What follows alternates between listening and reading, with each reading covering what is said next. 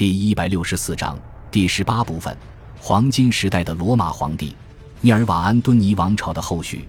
公元一百九十二年十二月三十一日，康茂德被谋杀在皇宫之中，涅尔瓦安敦尼王朝也正式灭亡。康茂德死后，因为没有皇储，帝国又陷入了能者居之的乱世。公元一百九十三年，这一年被后世的人们称为五帝之年，顾名思义，在这一年期间。罗马帝国先后经历了五位皇帝，在康茂德死了之后，时任罗马城行政官的佩蒂纳克斯被禁军拥立称帝。这一次的禁军没有给元老院自己投票选择皇帝的机会。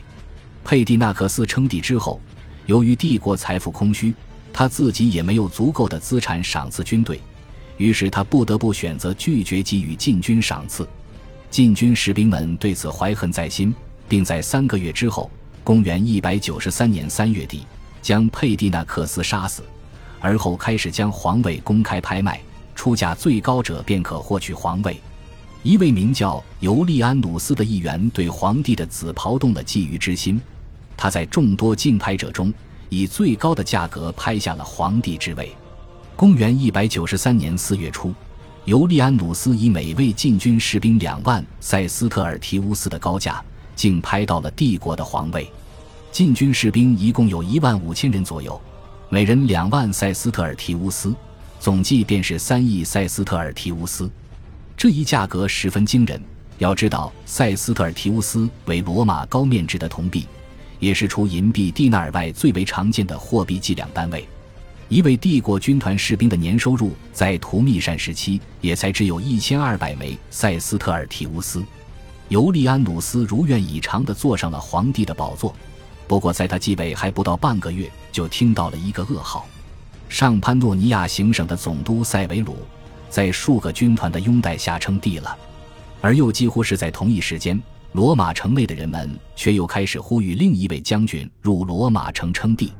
被人民呼吁的这位将军是当时的叙利亚行省总督尼尔。尼尔在得知罗马城邀请自己去继承皇位之后，马上便开始组织军队，准备向罗马进发。不过，塞维鲁的潘诺尼亚行省却离着罗马更近，不出两个月，塞维鲁便已经带领大军兵临罗马城下。事实证明，金钱购买不了禁军的忠诚。禁军士兵们犹如墙头草一般，见罗马城即将被塞维鲁的军队所包围。第一时间便冲进皇宫，杀掉了尤利安努斯。据说尤利安努斯的遗言是：“我做错了什么？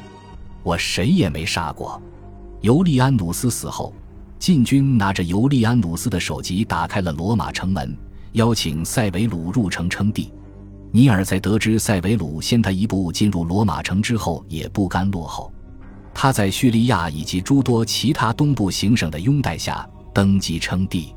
而此时，身在罗马的塞维鲁又得知了一个噩耗：高卢行省与不列颠尼亚行省拥戴了不列颠尼亚总督阿尔巴尼乌斯称帝，罗马帝国瞬间被三位总督瓜分，形成西北部的阿尔巴尼乌斯、中部的塞维鲁以及东部的尼尔。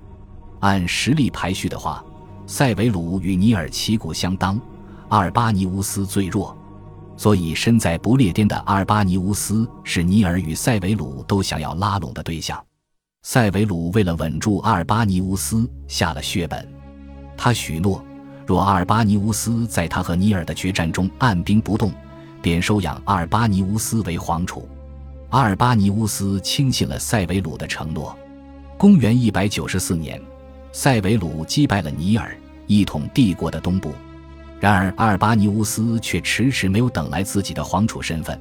不过，此时他还抱有一丝期望。公元一百九十六年，塞维鲁册立皇储，不过对象不是阿尔巴尼乌斯，而是塞维鲁的长子卡拉卡拉。感觉受到欺骗的阿尔巴尼乌斯大为愤怒，他立刻在数十个军团的拥护下称帝。而塞维鲁也早就做好了准备，早早地获取了莱茵河军团的支持。从意大利出兵，与莱茵河军团形成犄角之势，把阿尔巴尼乌斯死死地遏制在了不列颠半岛。公元一百九十七年，塞维鲁击败阿尔巴尼乌斯，成为帝国唯一的皇帝，正式建立了下一个大一统的罗马帝国王朝——塞维鲁王朝。关于塞维鲁王朝之后的故事，将会是另外一个话题。毕竟，塞维鲁王朝时期所面临的诸多问题，以及与之前的元首制早期王朝大不相同，不可同日而语。而关于不可同日而语的缘由，将会在下文中一一阐述。